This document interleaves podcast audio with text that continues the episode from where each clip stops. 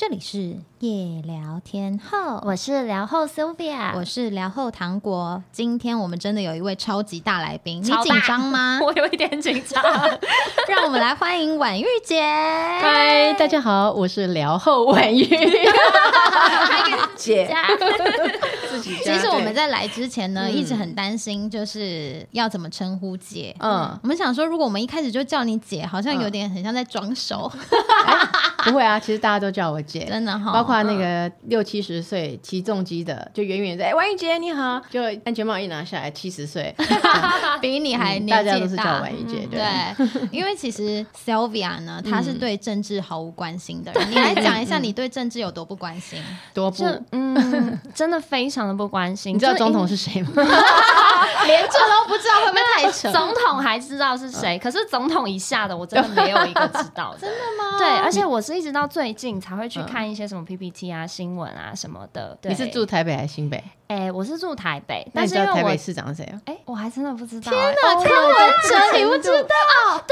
这个柯文哲我知道，柯文哲我知道。我觉得我来对了。我觉得我们要原谅他，因为他是澳洲人，对号称澳洲人。对，我在澳洲生活了十几年，然后哦澳洲就是一个对政治很没有热情的国家，因为哪个政党执政其实都没有差多少，对人民都过得差不多，所以导致大家都很不爱投票。因为他们的福利政策做的很非常完善，嗯所以人民已经不需要政府，它就是一个机制一直运作这样子。嗯嗯，对，但是就是跟台湾有很大的反差。每一次台湾在选举的时候，我爸妈就会逼我回台湾投票，就大家都很积极这样。那如果在澳洲，如果你没去投票，会怎样？政府会罚钱，罚款逼你投？罚两三千块台币。真的啊、我觉得这个机制太好了。真的吗？对，因为你知道，其实政治，人家说政治就是管理众人之事对嘛。那你反过来讲，就是你看很多人，尤其我们的长辈，不是说看电视在那边搞贱户不？对台语听得懂吗？就是哦看看电视在咒骂政府。对啊，然后可是如果你都完全不关心政治的话，你要想再来，你就会被这些你骂的人操控你的未来生活。真的，因为他在制。定你所有生活上一切的政策啊，对大大小小。因为我自己是从小就是非常认真关心政治的人，我们啊真的家啊很喜欢看政论节目。我爸，我甚至还有去参加过某一个政治人物的造势晚会，但我就不说是谁了，我怕透露出我们家支持的那个政党。我看你的脸就知道你应该是 台湾国了。而且呢，其实这是我第二次就是采访政治人物，应该是这样说吗？因为我实习的时候，第一次采访的政治人物是吴敦义，然后那个时候呢、非常紧张，是那个美牛事件在炒得很热的时候，哦对对对我那时候只是一个实习生而已，然后我就跟着我的主管，然后要去问，他就说：“妹妹，你等下就去问他说，你对美牛的看法怎样怎样。”然后我那时候才怎么样大学生呢，我紧张的要命，然后呢，我就冲到他前面说：“嗯啊，请问你对美牛的看法怎么样？”然后我就很像要窜尿一样，超紧张的。但是我现在已经蜕变了你是念新闻是新闻系，哦对，难怪真的好紧张哦。但是现在我已经长大了，嗯，我已经度过那个。其实政治人物就是跟一般人差不多，比如说像吴敦义，就是像安口一样嘛，哈，对因为他儿子跟我从小是一起长大的，他就是一个呃很好的爸爸，嗯，然后很会喝 wine，、啊然后很海派，个性蛮好的。可是你们的被操作的是完全不同，我们是完全不同的政党的倾向，对。所以其实私下大家都好朋友，尤其不同政党的朋友交的交往越深，因为你不会吃到同一个族群的票源，所以其实如果你在同一个区域，你通常那个区域的好朋友是跟自己不同党派的，嗯。就是说，有可能你们在呃议会啊厮杀的很激烈，但是私底下大家是就是会一起出去啊，或是都是朋友啦。尤其是如果同一个选区，你每一天的行程几乎都会碰到一起，哦，对，呃，尤其议员是多席次嘛，哈，比如说像板桥区有九席，所以大家其实不会用负面的选举方式，就比自己的专业，比自己能为大家做些什么事，怎么样的进步，就用好的方式去选举啦。如果是用这种攻击别人的负面宣传，这个是很 low 的方式，也真的不是现代的选民想要见到的。以前就是走这种抹抹黑黑的路路线线，对对，现在现在还是有对很多年轻女生不懂事，也是会做这个事情。对但我们觉得就是唾弃，时间会证明一切嘛。哈，自己真的假的哦，你一时之间可能也可以用你美丽或可爱的外表，可是你时间久了，大家看看看就觉得哎不对劲，怎么他老是这个样子？嗯，好、所以这个 credit 都是累积出来的，不论在政治也好，你的职业的职场上也好，都是你是怎么样子的个性，你有没有信用，哦、你开会会不会迟到，你今天做这事会认真到什么样的程度，这个其实大家不讲，可是都会感受在心里面，对。就是慢慢累积个人的信用值。那在进入我们真正要讨论职灾日记之前呢，请 Sylvia 来邀请王玉姐给我们做一个心理测验。今天的心理测验呢，是在韩网爆红的一个心理测验，是用手机的电量看出你潜在的性格和爱情观。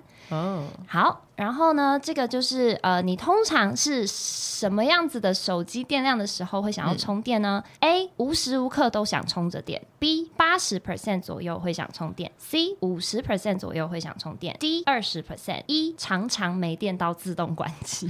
这是哪一种？A 吗？无时无刻。对，因为因为我永远就是不希望是没电的时候，因为我的简讯太多，电话太多。真的，啊就像我说，比如现在录 podcast，等一下应该待会两千个未接、未读，好焦虑哦。所以你才知道为什么我有两个手机，因为一个五千五千个，大家知道 line 五千个是爆满的，对然后你不是那种什么删掉它让你加一个，不是，嗯你就可能会卡很久。对，嗯然后常常出去的时候，他们就说：“哎、婉玉加一下 line。”然后加不进去，因为他会什么好友超过好友上限。然后他说：“那你就删掉一个嘛，就什么感觉好像是我们故意不想加他一样。”可是要删谁呢？这怎么删也不行对所以就干脆两只了。嗯，所以就干脆就第二只之后会不会三只？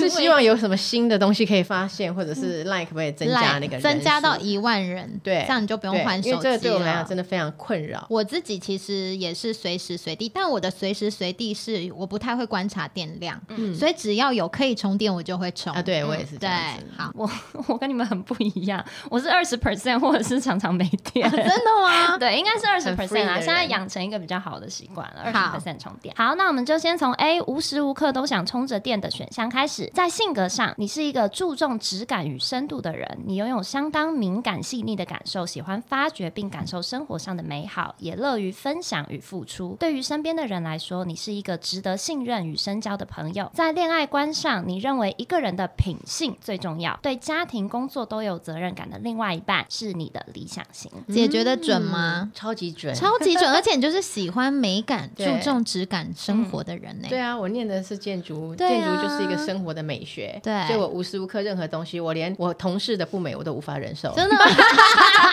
真的。完蛋了！我所有身边的，像我今天开会还在叫那个男生说：“哎、你指甲剪一下好不好？” 然后如果头发太糟糕的，我会自己带他去我剪头发做造型的地方去帮他剪啊、烫啊、染啊，就是一定要可以过我这一关。难怪你可以一直维持这么好看的，就是身材啊，然后外形我觉得这要对自己负责任，还要对周遭的人负责任。对，周因为遭一个人的人乱七八糟出来这样子，大家看了很难过嘛。我突然很庆幸我今天有打扮，因为我平常是 非常的邋遢。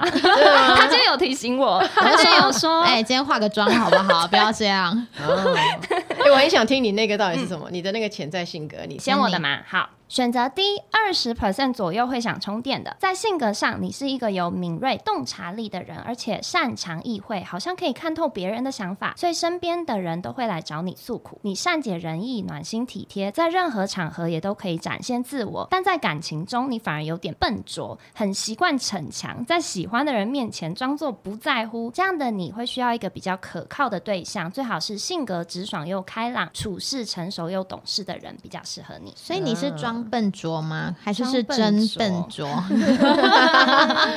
我觉得是真笨拙。就是我我觉得他可以手机这样就可以知道他的个性了嘛，对。一定是呃让自己先生活在一个很舒适的状况下，然后不要被手机制约制约，我觉得这很好哎、不要太焦虑啦。我非常想要这样子，就是过得比较随性的感觉。就是我觉得这样才是对的。真的。就是你自己想看的时候，你自己播出来的时间，然后去看看自己有什么需要做的、需要回的，但不是你无时无刻就必须要被手机现在的人很奇怪，尤其是老人家，他都觉得说他赖给你，你就一定读了，啊你就怎么都不回我，你为什么都不看不什么？可是他殊不知，我们就是常常是两千个以上的，所以没有办法。尤其是我行程很满，在车上，然后现在已经为了这个这几年的这个 line，我已经就是眼睛都快，我觉得快瞎了我。就老花了这样，然后就是要不断的回啊，然后处理很多的事情，所以不是传了我们就看得到，真的。所以要嗯呼吁大家，呼吁大家不要紧张，耐心有急事打电话，please。而且年轻人更怪，年轻人就觉得，呃，他好像赖给你，他已经完成了这个事情了。嗯有没有？他完全都不会想说，而且明明在开会中，我说，哎，那你跟他确认一下，或是你赶快先问一下什么，然后怎么这不动？我说，哎，那你怎么不问？嗯、姐，我已经传了。我说传什么？传讯息。我说那他有读吗？没有读。但对他来讲，他已经做完了。他就觉得哦，等他回了再看看，对不对？年轻人的做事方式跟以前就是觉得说要立刻打电话给他，跟他确认不对一样不。一样。对，那对我也觉得那样不 OK，因为尤其是我们就是几乎是分秒必争，有时候同一个时间要处理很多的事情。嗯所以我觉得，嗯，很积极的工作态度很重要。好好接下来八十 percent 左右会想充电的，在性格上你是个内在和外在反差很大的人，而且会看情况做事。你的直觉很敏锐，对不同事物有很高的观察力和应变力。通常在团体里会是意见领袖或者是决策者。在恋爱观上，你重视的是感觉和契合度，拥有自己专业或才华的人就很吸引你，并要对生活有一定的品味，保有简单的心思。好，选择 C，五十 percent 左右会想充电的，在性格上你是个思想丰富的人，你很能隐藏自己，对别人而言你既神秘又有吸引力，但又十分随和讲义气。在恋爱上，你很容易一头栽进去，所以最好能找到无条件尊重你的对象。而你虽然想要甜蜜的陪伴，同时你也需要独处的时间，所以这种成熟想法的人才能和你互补。选择一，常常没电到自动关机的你，在性格上忽冷忽热，像是拥有双重性格，让人捉摸不定。但只要遇到你感兴趣的事，就能非常的专注。这种专注力可以带给大家安定感，不自觉获得别人的信任。而你在恋爱中最重视的是对方的感受，很容易对某件事情充满热情的人给吸引。你们可以拥有共同的爱好，是一个对对方来说最舒服的存在。好。因为今天姐也觉得我们的心理测验蛮准的，所以希望大家也觉得我们的心理测验很准。接下来呢，我们要进入本集的重点了。嗯，第一个问题就是为什么人家都说政治不要碰，明明就当一个空姐好端端的，干嘛要跑去从政呢？因为我觉得，就是每一个人都会在自己人生中设定一些自己的目标，嗯哦，就像我，因为我的阿公呢，我是云林人，然后从小阿公就造桥铺路，做很多的功德，所以在我成长的过程中，我被很多就是不认识我，但是认识阿公的人帮助，然后我就觉得我要当我阿公这样的人，哦就是我要做一些事情，然后可能某一天人家会啊，你是李婉玉的朋友，你是李婉玉的妹妹，她来照顾你，嗯。我觉得这是一个非常好的一个良性的循环，嗯。然后每一个人就是我觉得应该要对自己的人生负一点点的社会责任。现在在讲企业责任嘛，人生其实也要有人生责任，因为你看看你的爸爸妈妈把你生下来，那就是社会给你很多的养分。对那如果每一个人都尽到一点点自己回馈这个社会的事情，我觉得这个社会就会一直进步跟更美好。那对我来讲，呃，因为我出社会很早，因为我是长女，那呃，我从小就在工地长大，然后做工程，然后担任工程师的工作也好，后来承包工程也好，公共工程，所以我很知道很多事情在你呃身上没有权利的时候，你很难达到。嗯，所以呃，当民意代表是你有一个权利，可以做很多有效率的帮助别人跟地方建设的好职位，嗯再加上薪水也还不错。嗯，就是呃，像六都的民意代表薪水月薪是十二万，当然如果像是我们这一种，就每个月会贴三十万到四十万，但正常的话有这样的薪水，然后他也有你助理的补贴费，就是你的助理职工部门帮你出的钱，你可以很得心应手的去做你自己要做的事情。比方说，因为呃，像新北市议员哦、就是我们掌握了新北市所有你要公共工程跟你公共政策的预算，所以嗯，这些预算在你的手上去审核的时候，你可以呃更强而有力的去推动你想要推动的好的政策。对，然后对于那些就是乱花钱的东西，你可以去嗯进行删除。你如果只是一个平民老百姓，你只能望天兴叹，或者是看电视屌贱呼，就是我没刚刚说的那样。错那可是有的人会觉得啊，现在这种时代，我们就自己做自己做得好就不错了，赚好钱，顾好够巴豆就很好了。对，所以就至少门全选嘛。那如果每一个人都是这样子，就是我常常在讲的，英国有一个哲学家有讲过，就是坏人会得逞，是因为好人袖手旁观。如果大家都是这样，然后你的未来就是被那些你觉得很可恶、很讨厌的人控制，所以你就是要自告奋勇出来做这件事。嗯 Sylvia 你的未来都会被很可恶的人控制，因为你完全不关心政治。对刚刚讲到社会责任，突然让我的心就是震了一下。我想说，我就是个嗯没有社会责任的人，没关系，你还且很像年轻，很像侠女。对呀，啊，我我从小到大是比较像这样的性格。嗯你小时候就有这种侠女的性格吗？对，我一直都是这样子，因为其实我的妈妈也是这样子的个性。那从小就是，反正只要是什么学校贫困需要捐助，我妈都是冲第一个，就是钱就塞给我。所以当我听到哎、老师说哎、某个同学就是没有钱缴学杂费，可能没办法上课，然后就请大家募款的时候，我回去就立刻偷我妈的钱 自己拿，然后就去帮她缴钱。做坏事来做好事，但因为我知道我妈妈一定赞同我啦。对事后我有承认，我妈也说那个很、很好。那他还有没有需要帮助？你要持续要帮助他，嗯，这样。然后而且以后帮我带便当啊、带水果，都还会请我带一份给这个同学。哇，嗯，妈妈也是这样。那所以后来我长大的时候，我在选举有一次在车队扫街的时候，就看哎有一个人很热心，就加入团队，然后就帮我啊很热心的拜托大家支持李婉玉。嗯休息的时候想说啊你好，这位先生，这个非常感谢你。我说你为什么这么支持我？我做了哪一点让你感动？他就说哎李婉玉你不记得我了，我是谁谁谁这样子。他说我是你小学同学啊，小时候要不是你帮我付学费的话，我就不能去继续念书了。然后他现在是一个很有名的室内设计师，然后他很感谢我这样。啊所以我每一次选举，他每一次出现，我每次做什么，他就都出现。所以做好事会有好报哎、对而且他真的有谨记在心哎、嗯，很多人会这样子。好感动哦。对啊，就像呃，像这次我出这本书，嗯，呃，有小柔黄小柔帮我写序，嗯。嗯，那小柔那时候是从嘉义上来的一个南部女生，然后小女生，然后就是那个 fall in love，对。很可爱这样。那因为她上来呃也没有什么亲人在北部，所以那时候我看到她这样子很努力，我就把她带在身边，然后她住在我的楼下，所以我常常带他去吃啊喝啊，然后教他投资。那也他也因为这样子也啊投资房子啊什么也赚了一些钱，所以就是我们培养很好的姐妹情感。嗯那虽然后来他当然结婚生子嘛，然后小孩三个，对就可能就比较没有时间联络，但我都没有想到说他还是很默默的关心我。就是呃，当我那个落选的时候，我就是因为波涛楼啊，可是我的、我的有十二个助理，呃，十几年来都是办公室有十二个助理。那这十二个助理，因为选举就在过年前，就对同同步都失业，那我就心里面很过意不去，我就觉得嗯，那我就还是要做一点什么，让他们可以至少可以有一个收入。嗯所以我就跟那个意大利就签了一个精油的代理，然后很很高的代理费。那我想就是他们就去去卖这个东西，如果卖了他就有收入，因为我们就是反正就是他们就是卖这个东西去赚钱，就自己养活自己这样。嗯嗯然后就当然在这个过程中还有出保养品，然后就拍了一些照片。嗯就有一天小柔就打给我，因为他叫美人鱼，这样因为我的名字是玉嘛，他们常常叫美人鱼。他说美人鱼，你的照片 no no 不行哦。然后我就说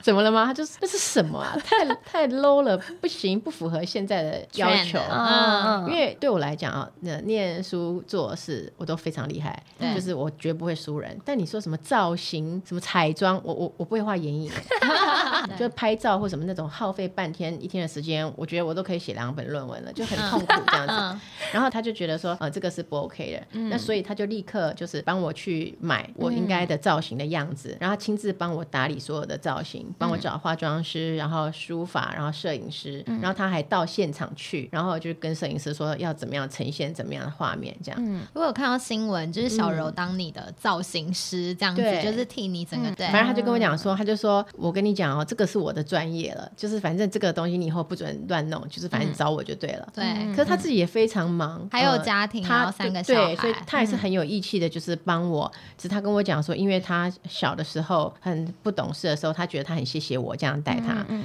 为我没有想到我真的是押对宝，有没有中到一颗人 我。觉得婉玉姐的一生真的就是一个善有善报的写照，对耶，对对善的循环，没错，我真的非常的感觉是这个样子。然后，所以我都一直跟我的同仁讲，我就说，你们在民意代表服务处工作，薪水绝对不会高，什么三万、三万六、四万、五万，已经是。最顶了，可是呢，你们是在做种自己的福田这件事情，嗯就是而且你会非常明显的感受到，我每一次如果去做什么好事，去做善事，然后就会，哎，我想到缺什么，我需要什么样的人帮忙，这个人就自己出现，哦，好就是悬哦。屡试不爽，真的。而且我因为我有看了一下，就是有帮忙写序的这些，嗯。就是朋友、嗯都有讲到一件事，就是因为婉玉姐非常的阿萨里，然后很愿意帮忙别人，所以他们也会义不容辞的觉得，当你需要的时候，他们就一定会出现。嗯，就是每一个人的形容都是这样，就是侠女的这个性格深植人心。哎、嗯，就是这样，就是我也是觉得很感动啊，有这些朋友。那你自己觉得从政有什么必要的特质吗？比如说他一定要很会讲话吗？很会交际吗？还是人脉一定要很广？呃，看你想走什么路线。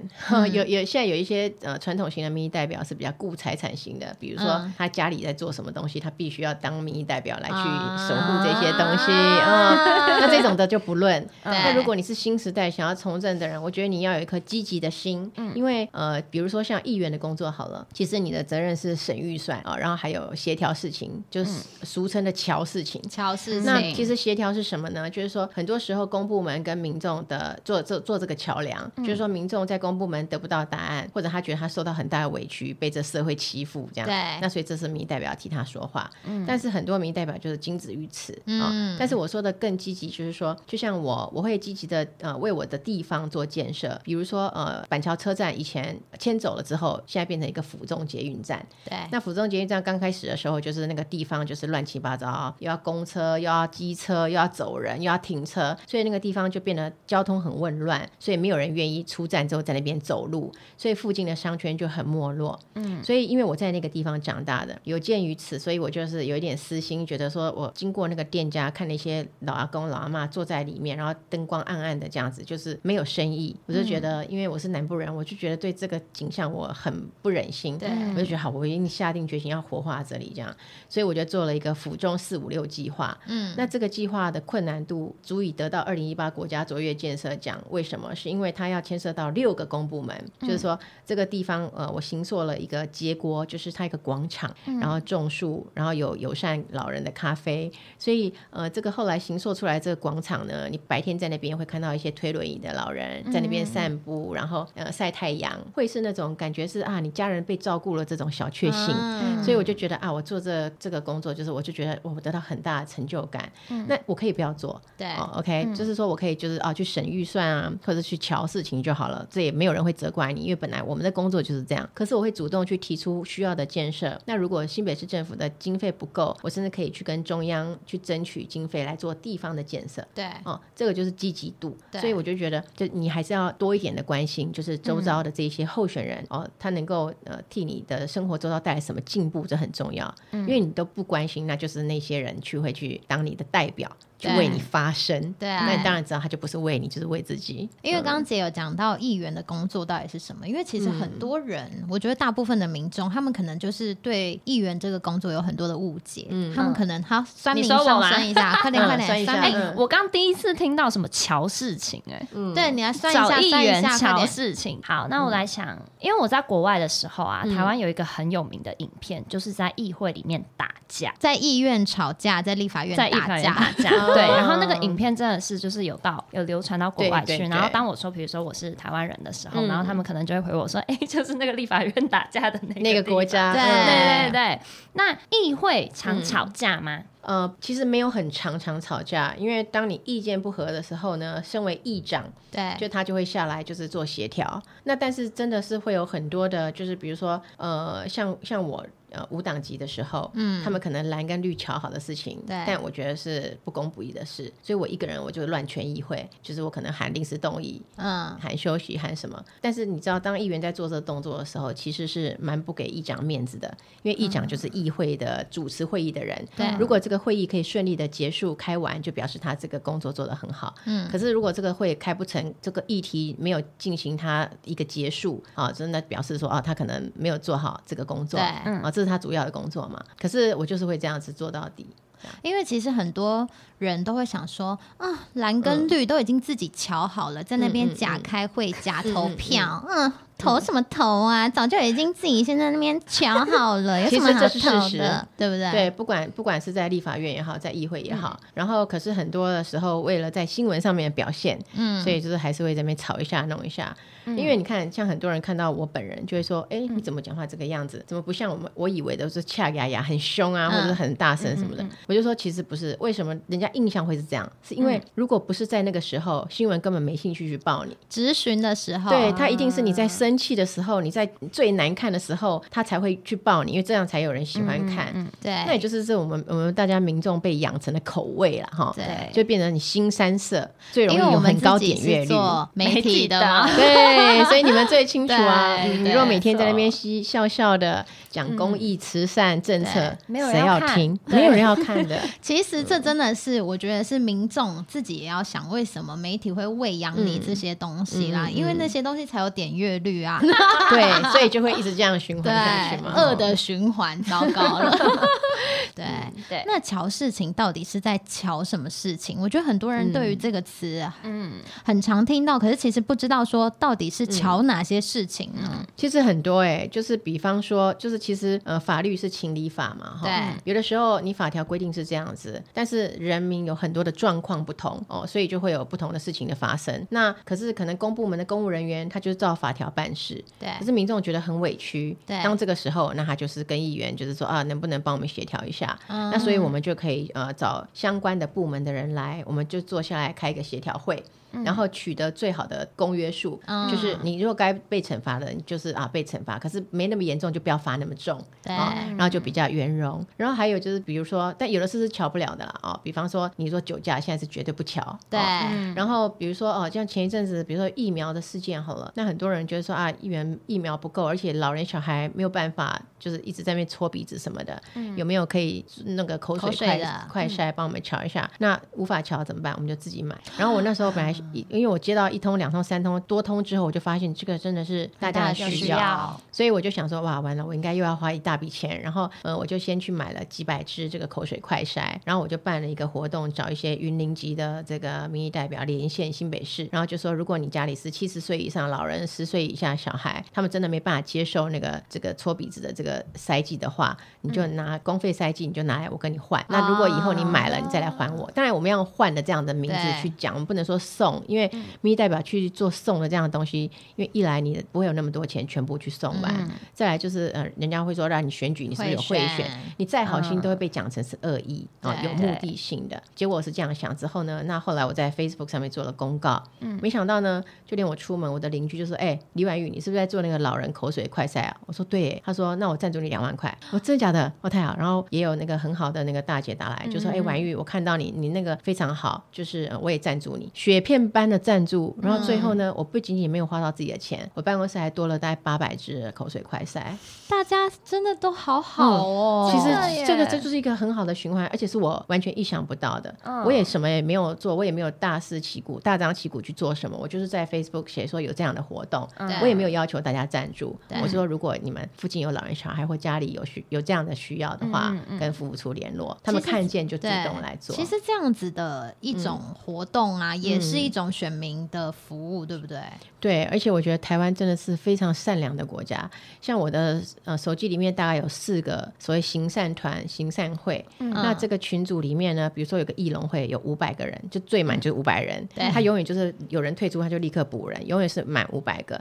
然后呢，每一次当社会上有一些呃急需要帮助的人，就是不用等公部门的力量，我们里面就是他们就会把这个会长会把这个呃 case 嗯就放上去，然后就是大家就加，因为我们最多只能捐一千一个人，他也不要你多，就是就是一千，然后加一，比如说我们这个目标是三十万、二十万，然后就满了就停，因为我们想要希望可以分散资源，就是长长久久，很多人一千块就是一个很大的力量，嗯所以那有一个问题就是，选民，比如说选民，他现在真的想要找那个婉玉姐帮忙，他要去哪里找你？他去你的 Facebook 吗？还是、嗯，Facebook 可以留言，然后我的手机是公开的，我的服务处哦电话也是公开的，所以随时都可以打电话找得到我。哎，难怪你手机都 你要两只手现在也是 都是开着的、啊。爆掉。你有处理过什么最扯的事情吗？就是选民的一些陈情。扯倒是还好啦，就是可以反而发现很多人的痛苦，嗯，就是各种不一样的，嗯，可能也家暴的啊，哦，女生然后不知道要去哪里，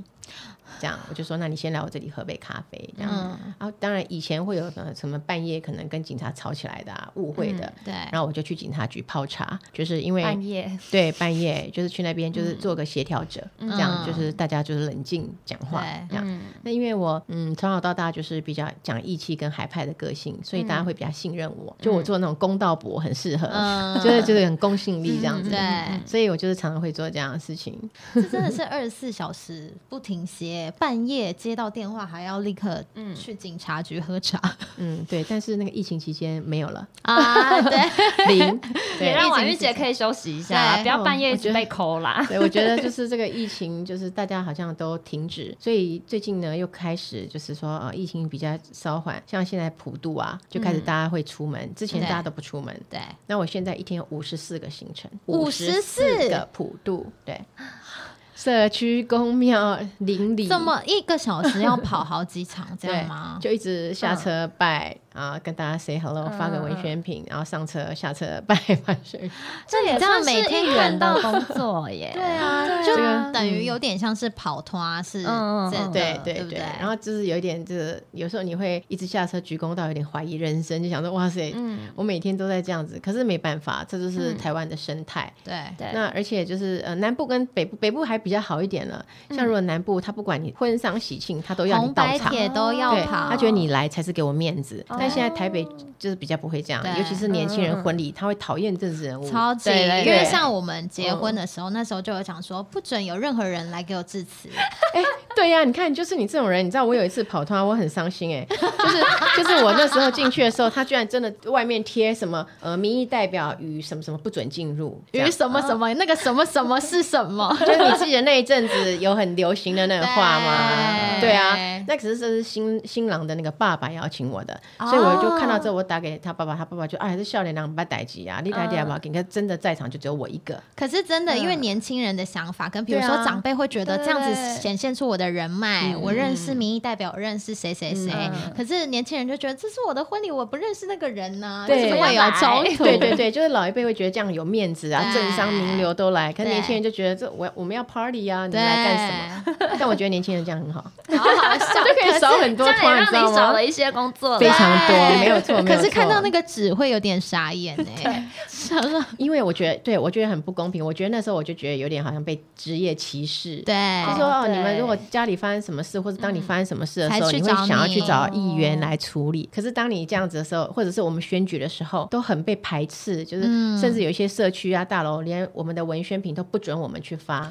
嗯，然后会觉得说啊，你们你们这样，有的住户如果拿到，会觉得哎，他为什么可以？他凭什么可以进来我们社区？哦就是是那种恶意的。对，所以我觉得就是说，那也要检讨，就是民意代表这个工作，政治人物这个这个角色，为什么被民众这么的讨厌？对就是说，那就是表示以前的政治人物做事的方法，跟他们被人揭露的样子，真的是不被喜欢。对对，所以我们就是应该要检讨，然后改进。你要变进阶版的民意代表，你变现代的民意代表。对你不要再做那种事情。姐的想法就是真的是有与时俱进。我觉得很多民意代表他可能做了还蛮一阵子，但是他很停留在过去的那一种做事方式，反而被年轻人不太被接受。对，没对错。但是那个真有真的好处啦，也有也有真的坏处啦。就是我觉得太真太海派嘛，哈。嗯所以你看，像中秋节我就闹事，就是因为断片啊。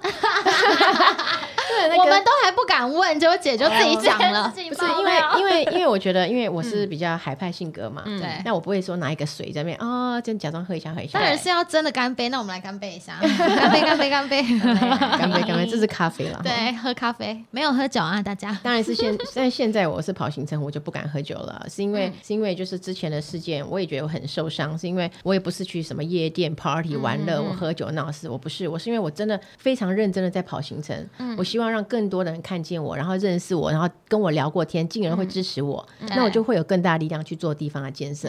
可是没想到我就太自信，因为我从小是在工地长大的，嗯，我是可以喝什么米酒头、拿威士忌什么加咖啡的感觉就是酒量超好对，，所以啊，中秋节就是大家都会说啊，希望我可以去嘛，我去他们就有面子啊。对所以我就一拖一拖的跑，然后说啊，你这里你你要先走，你喝三杯，我就三杯就三杯怕你哦，就三杯，就这里三杯 whisky，那里三杯红酒，这里三杯什么这样喝来喝去，喝到最后就自己断片，自己不知道。对，然后就隔那影片就一直被新闻在那边流传。对，因为那个就是精彩啊，就 K 笑的女生谁都想看，而且 K 笑的很有点阅率。对对，点阅率超级高，嗯什么几百万。对，因为现在到 YouTube 上面搜对。姐的名字，就还会会那个影片。对，而且呢，再加上因为我是从政嘛，那对。从政就是会有所谓的对手，对。那他就哇塞捡到枪，所以就无限上纲了，用王军也好啊，什么各种文宣，就一直一直来狂 promote 我的这个负面的东西。对，可是我只是觉得是有点伤心，是说，哎，我怎么会呃，就是出一个事情，我变得好像是一个十恶不赦的坏女人，嗯，就是我这么久的建设，我就武功尽尽废对。这样子，就觉得自己很也不对了哈。我觉得政治人物就是容易被放大检视啦。对任何事情，而且很真这件事情还有一个、一个坏处吗？就是当党意跟你自己的想法有冲突的时候，你该争吗？呃，我觉得就现代的党，好、对。就变成党意大于民意，所以当呃党做了错的抉择的时候呢，民意代表很多就选择不说话，或者是含血含泪也要按那个灯，所以我就觉得这个是不对的事情，所以我现在是无党籍，嗯。就是我我那时候就是被民进党开除嘛，就是因为也是不公不义，因为我是连任的议员，我居然在民进党的民调初选的时候零分，嗯。就六个选五个，然后他们把我做零分，因为我第二届我如果是带着民主进步党参选，我应该第一高票，对。我如果第一高票再来立委，就一定是我对，不会是所谓空降或是其他的人。嗯，嗯但是有空降的人，他想要选立委啊，嗯所以他就先杀我。这样就是政治的算计。那他做零分之后呢，而且呢，我就只好就是哎，就觉得怎么会这样子？那不甘愿，然后不甘愿的时候呢，他还跟我讲说，哎，你要去登记哦，你若不去登记的话，那个国民党的妇女保障名额一票就当选了，所以你要去哦。那我一登记就说，哎，李婉玉违纪登记开除，因为他们没有提名你这样子。对，然后我就被开除。然后被开除之后呢，我就脱党参选嘛。嗯对我我选出来比民调初选的时候第一名的还多五千票。嗯对啊，所以就是很很清楚的，就是它就是一个作业行为。嗯哦，所党以有自己想要的一个对的安排，对。哦，所以当呃后来就是第二届我就是无党籍参选了，嗯。然后到现在就中间发生了这个疫苗的事情、快赛的事情之后，就是我更不想要回去了，就是我就觉得嗯，以前呢我是走街头的，呃，我不瞒大家讲，因为我就是台湾国的，嗯。我从小到大，因为我我身为台妹为荣啊、我就是台湾的女儿。然后以前我是会走街头去抗议这个权贵，然后黑金。嗯。可是我觉得现在的民主进步党，它并不是我当时认识的民主进步党，它不再是为了弱势争取权利，它好像是一群进阶版的国民党，就是二点零 这样子。很会选举的国民党。对，就是好像，然后然后好像在地方上更恶劣，就是以前好你要找找国民党办事，你要给钱才办事，下次给钱不办事，还反来再跟你要一笔，嗯要不然我要把你揭露。恶霸的感觉。对，就太恶霸了。那这个就是一般民众的心声，但因为他们非常会选举与包装，因为我毕竟我也是这个政党出来的，我知道，所以呃，在选举上得到很大优势。嗯，那所以呃，我一直觉得啦，呃，不论是什么党，就是我觉得社会一定都是要平衡的，另外一党，就是要平衡的声音。所以当这一党就是一党独大恶霸的时候，就一定要别的声音来来制衡它。嗯所以我就是觉得选择做对的事情，就是你不能够党意大于民意这件事情很重要，因为我们毕竟是民意代表。因为其实近期这可以聊吗？最近有一个党意大于民意的一个议题嘛，嗯然后王世坚就有出来就是发声。通常这样子的话，党里面会怎么样子处理呢？呃，其实看你大小伟，啊就是坦白讲就是这样啊，所以他也没有所谓的规则嘛。对因为他们怎么规定什么啊？你不能帮他党站台，因为有你有同党人在选，你不能，对不然就开除你党籍。对，可是我看那些大伟的，哦，就是随便找一个民意，哦，这个人跟我是什么交情，那个人跟我什么交情，他们去，但民进党也不敢开除他，你有吗？所以你看，然后看你跟现在华 gay 的人对的交交情。情，对啊，哎，你很懂哎，我很认真在关心政治，对啊，所以这政治就是一个现实的。所以像坚哥，因为他拥有自己的实力，对所以我相信就是、嗯、没有人可以动得了他。即使他们开除他，我觉得也只是民进党的损失而已。对，哎、哎我想问一下，王世坚是那个把一一只马带到那个对，是吗？对对对对，带给柯文哲的那对对个对就是对，就很喜欢很有趣，我看了很多他的影片，很喜欢送礼物给科对他永远都有新鲜嗯点子，而且他是绝顶聪明的人，然后他还会拉小提琴。对他之前有去帮、呃胖虎拉小提琴、嗯。唱歌的时候，他的私下呢是嗯。非常的温文有礼的人，非常客气，然后人非常好。对、嗯。他只是很喜欢做出一些承诺，然后他每一次承诺都压错 宝，去跳海啊之类的。对，这个就是他的命。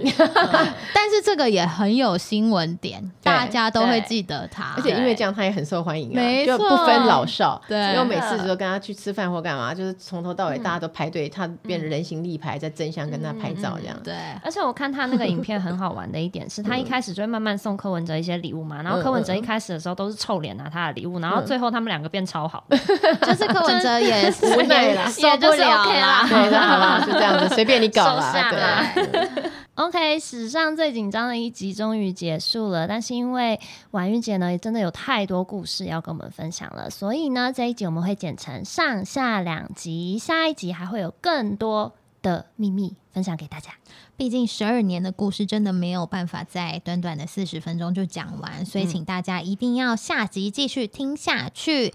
记得到 Apple Podcast 给夜聊天后五星好评，然后呢也去追踪婉玉姐的 IG 和 Facebook，还有婉玉姐也有 Podcast 哦，也要去买婉玉姐的新书《当全世界误解你，更不能迷失自己》哦。拜拜，拜拜。